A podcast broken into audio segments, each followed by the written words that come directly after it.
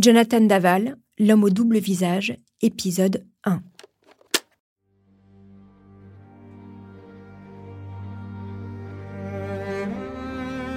Cette disparition inquiétante depuis hier à Grès-la-Ville en Haute-Saône.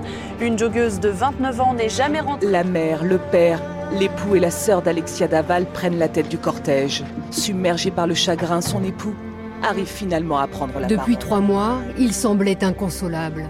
Apparaissait comme un mari éploré, soutenu par ses Il est beaux-parents. 8 heures ce matin quand le convoi s'engouffre par l'arrière du tribunal de Vesoul. Derrière ses vitres teintées, impossible de distinguer la silhouette de Jonathan Daval, transféré sous haute sécurité depuis la maison d'arrêt de Dijon. Je me suis longtemps posé la question de savoir comment j'allais raconter cette histoire que vous connaissez certainement tous. L'affaire Daval est probablement le fait divers le plus médiatisé de ces dix dernières années. Alexia Daval, la joggeuse comme les médias l'ont surnommée, a été sauvagement tuée par son mari, Jonathan Daval, en octobre 2017 à Grès-la-Ville. Cet informaticien de 33 ans au moment des faits a joué la comédie pendant trois mois devant les caméras en se faisant passer pour un mari éploré avant d'avouer le meurtre de son épouse. Pendant des semaines, le visage de la jolie jeune femme blonde de 29 ans a fait la une de tous les journaux. Cette histoire a révolté la France entière. En plein mouvement MeToo, Alexia est devenue le symbole des violences conjugales. Ça, tout le monde le sait. On pensait donc avoir tout entendu sur cette affaire. Mais il y a quelques semaines, les parents d'Alexia, Jean-Pierre et Isabelle Fouillot, ont sorti un livre, Alexia, notre fille, chez Robert Laffont, pour témoigner de leur vérité. Au même moment, l'avocat de Jonathan Daval, maître Randall Schwerdorfer, a aussi sorti un ouvrage, Je voulais qu'elle se taise, paru aux éditions Hugo Doc, dans lequel il raconte les coulisses de cette affaire, mais version Jonathan. Ce livre, depuis sa sortie, fait polémique, et vous allez comprendre pourquoi. Maître Schwerdorfer sera mon invité dans l'épisode 4 de ce podcast. En me plongeant dans le dossier judiciaire et dans la lecture de ces deux livres, au scénario radicalement opposé, j'ai découvert de nouveaux éléments, des détails que je vais vous raconter. Vous écoutez Homicide, je suis Caroline Nogueras.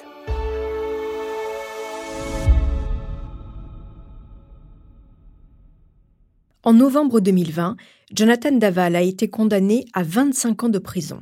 Mais que savons-nous de cet homme et de sa folie meurtrière cette nuit d'automne de 2017 Et que raconte ce fait divers de notre société? Voici donc l'affaire Jonathan Daval, l'homme au double visage.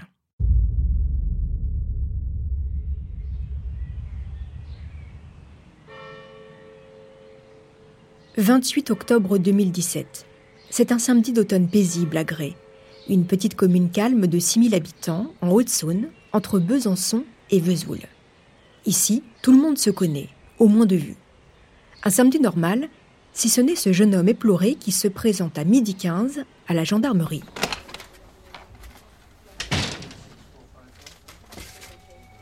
Il s'appelle Jonathan Daval, il a 33 ans et il est informaticien. Il habite juste à côté à Grès-la-Ville. Il indique que sa femme Alexia est partie à 9h30 du matin faire son jogging, mais elle n'est toujours pas rentrée. D'habitude, elle court une quarantaine de minutes. Elle n'a pas pris son téléphone avec elle, donc Jonathan ne peut pas la joindre. Le jeune homme ajoute que ce matin, il a trouvé sa femme particulièrement fatiguée. Alors il a tenté de la décourager de partir, mais elle a insisté. C'est pour cela qu'il est si inquiet. Jonathan a déjà alerté toute sa famille. D'abord sa mère, chez qui il est passé prendre un café, puis son beau-père, Jean-Pierre Fouillot, à son travail. Jean-Pierre tient avec son épouse Isabelle la brasserie PMU La Terrasse à Grès-la-Ville. Puis, il s'est rendu dans leur maison pour aller voir Isabelle, qui ne travaille pas aujourd'hui. Tous ont été très étonnés de l'inquiétude de Jonathan et ont même tenté de le rassurer. Stéphanie, la grande sœur d'Alexia, en week-end chez ses parents avec son mari Grégory Gay, lui a d'ailleurs montré le texto de sa petite sœur, reçu le matin même, pour lui dire qu'elle partait courir et qu'elle passerait la voir juste après. Mais rien à faire. Jonathan est totalement paniqué. Alors son beau-frère, Grégory, l'a emmené en voiture sur le trajet qu'aurait pu emprunter Alexia, puis à l'hôpital, le plus proche, pour s'assurer que la jeune femme n'y était pas. Ensuite, ils sont retournés chez Alexia et Jonathan pour vérifier qu'elle n'était pas rentrée et Grégory a fini par le déposer à la gendarmerie. Aux enquêteurs, Jonathan raconte que sa femme suit un traitement contre l'infertilité. Le couple a de grandes difficultés pour concevoir un enfant. Et d'ailleurs, depuis qu'elle prend des médicaments, il ne la reconnaît plus. Elle a des pertes de mémoire et elle a parfois un comportement dépressif. Les enquêteurs prennent la disparition de la jeune femme très au sérieux et en informent le procureur. Immédiatement, une enquête pour disparition inquiétante est ouverte. Il n'y a pas une minute à perdre. Il faut dire que ce n'est pas la première fois qu'une joggeuse disparaît. Dans le village, l'information se répand comme une traînée de poudre.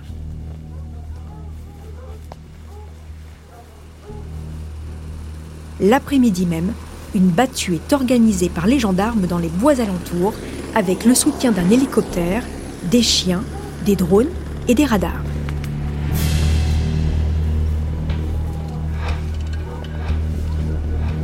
Aux côtés des parents d'Alexia, Isabelle et Jean-Pierre, de sa sœur Stéphanie et de son beau-frère Grégory, une centaine de bénévoles se joint immédiatement aux recherches des habitants de Gré et des villages du coin.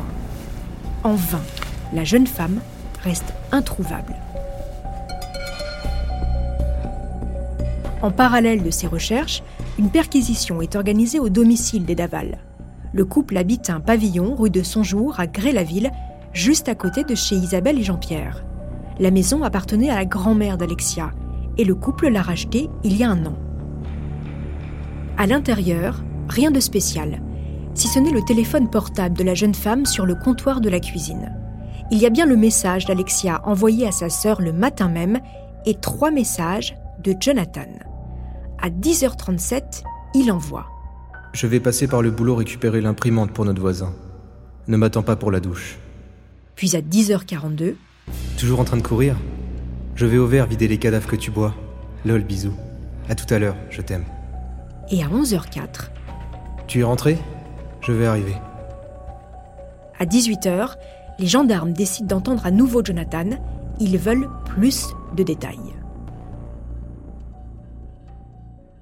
Chose étonnante, les gendarmes constatent que le jeune homme présente des marques de griffures sur ses mains et sur son cou et une morsure sur le bras droit.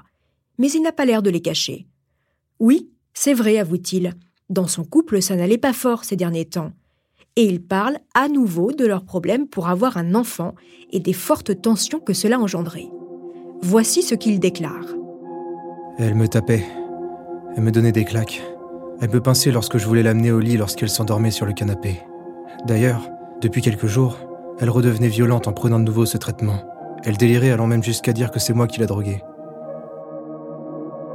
Vous n'avez pas remarqué quelque chose d'étrange dans la déclaration de Daval? Il parle de sa femme à l'imparfait, ce qui étonne les gendarmes. Entre les griffures et cette manière de raconter sa vie avec Alexia, les enquêteurs trouvent le comportement de Jonathan très étrange. Le jeune homme raconte ensuite que la veille, avec sa femme, ils ont dîné chez ses beaux-parents. Il y avait la sœur d'Alexia, Stéphanie, son mari, Grégory, et leur fils de deux ans. Ils ont fait une soirée raclette, puis Alexia et Jonathan sont rentrés chez eux, mais une dispute a éclaté car Alexia voulait un rapport sexuel. Jonathan livre aussi qu'il a des problèmes d'érection et qu'il était régulièrement humilié par sa femme. Et il ajoute même qu'il serait un homme battu. Mais lui l'assure, il n'a jamais levé la main sur Alexia. À 20 heures, les gendarmes laissent enfin repartir le jeune homme chez lui sa maison s'est transformée en QG. La famille d'Alexia, celle de Jonathan, des amis proches, tous se sont réunis pour se soutenir. Jonathan semble sonner, dans un état second. Ce soir-là, certains se demandent pourquoi les gendarmes l'ont déjà entendu deux fois au lieu de se concentrer sur la recherche de celui qui a enlevé Alexia. Car à ce stade, c'est l'hypothèse que tous envisagent. Les proches d'Alexia et Jonathan sont également entendus. Tous décrivent un couple solide et heureux, en dépit de ses problèmes pour concevoir un enfant. Alexia n'a jamais imaginé quitter Jonathan. Les parents d'Alexia, sa sœur, son beau-frère, louent les qualités du jeune homme, toujours aux petits soins pour sa femme, ne s'adressant à elle qu'avec des petits mots tendres. Il est aussi très attentionné avec ses beaux-parents, chez qui il a d'ailleurs vécu pendant un an durant les travaux de leur maison. En somme, c'est le gendre idéal. Le lendemain, le dimanche, la disparition d'Alexia fait la une de tous les journaux. Une nouvelle battue est organisée par les gendarmes. Malgré le froid et la pluie, plus de 200 bénévoles ont répondu présents et des journalistes de la France entière couvrent l'événement. À Gré-la-Ville, on s'inquiète et on craint le crime d'un rôdeur. Malgré l'importante mobilisation, la jeune femme reste introuvable. Isabelle Fouillot, la mère d'Alexia, envahie par l'angoisse, fait une première déclaration devant la caméra du journal télévisé de France 2. Si quelqu'un a des nouvelles, qu'il me fasse savoir au plus vite qu'ils alertent la gendarmerie parce que on voudrait que ça aille vite on trouve le temps très très long. J'espère qu'elle est en vie. Faites-nous la revenir, s'il vous plaît. Merci. Des recherches avec des plongeurs, un hélicoptère et un maître chien ont été effectuées sans succès. Et la jeune femme, partie sans téléphone, n'a pu être géolocalisée.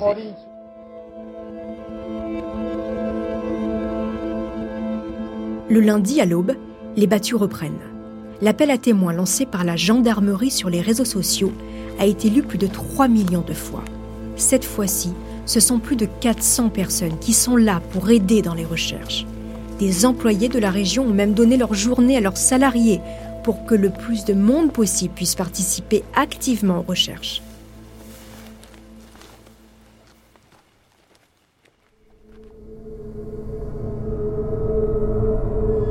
En début d'après-midi, dans le bois de Vèvre, à 5 km du domicile des Daval, des élèves gendarmes font une macabre découverte.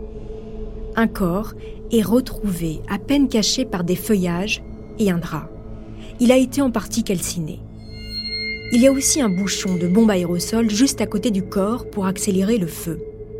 Dans la foulée, le procureur de Vesoul, Emmanuel Lepic, donne une conférence de presse, mais il se refuse à prononcer le prénom d'Alexia. C'est le corps euh, d'un individu, homme ou femme, jeune, euh, qui est fortement dégradé, puisqu'il semblerait qu'effectivement euh, la personne qui l'a amené l'a brûlé. Et donc c'est la raison pour laquelle j'ai ouvert désormais une enquête pour assassinat.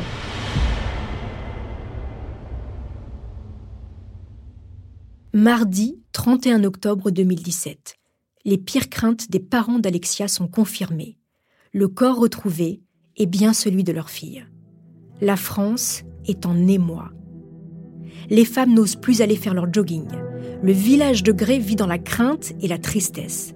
Le beau visage d'Alexia, blonde aux yeux bleus, fait la une de tous les journaux. Les résultats de l'autopsie du corps de la jeune femme reviennent. Elle est morte, étranglée, et a reçu de nombreux coups au visage et au crâne. Ce n'est tout simplement pas supportable.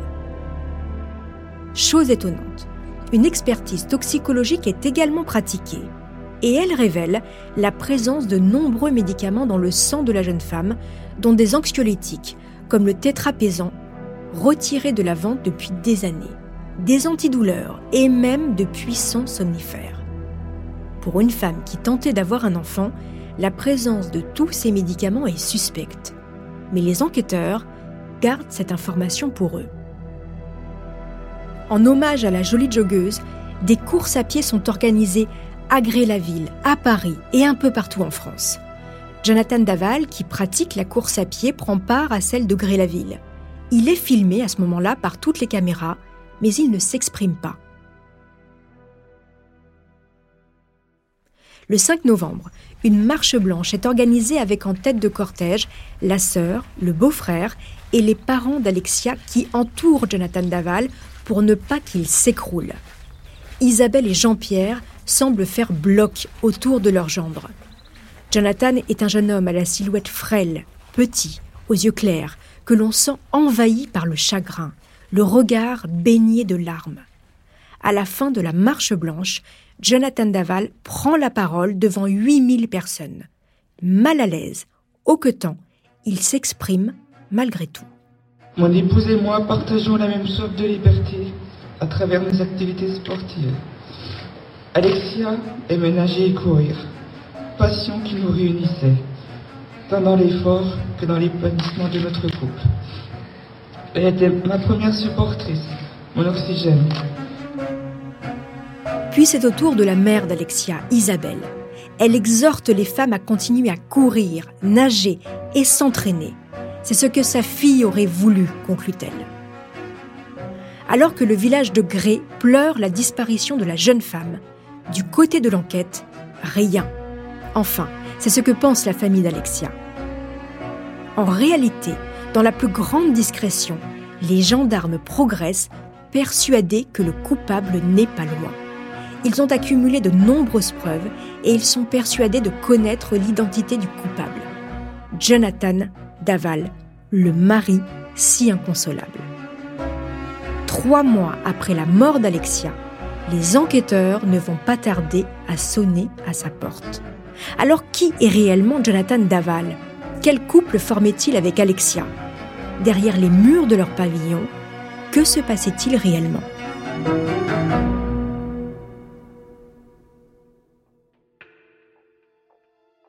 C'est ce que je vous raconterai dans le deuxième épisode de cette affaire. En attendant, n'hésitez pas à me laisser des commentaires sur vos plateformes d'écoute préférées. Une petite précision, les quatre épisodes de Homicide sont disponibles en avant-première pour les abonnés à la chaîne Bababam Plus sur Apple Podcast. Pour celles et ceux qui ne sont pas abonnés, les nouveaux épisodes restent bien évidemment disponibles gratuitement chaque jeudi sur Apple Podcast et toutes vos plateformes d'écoute.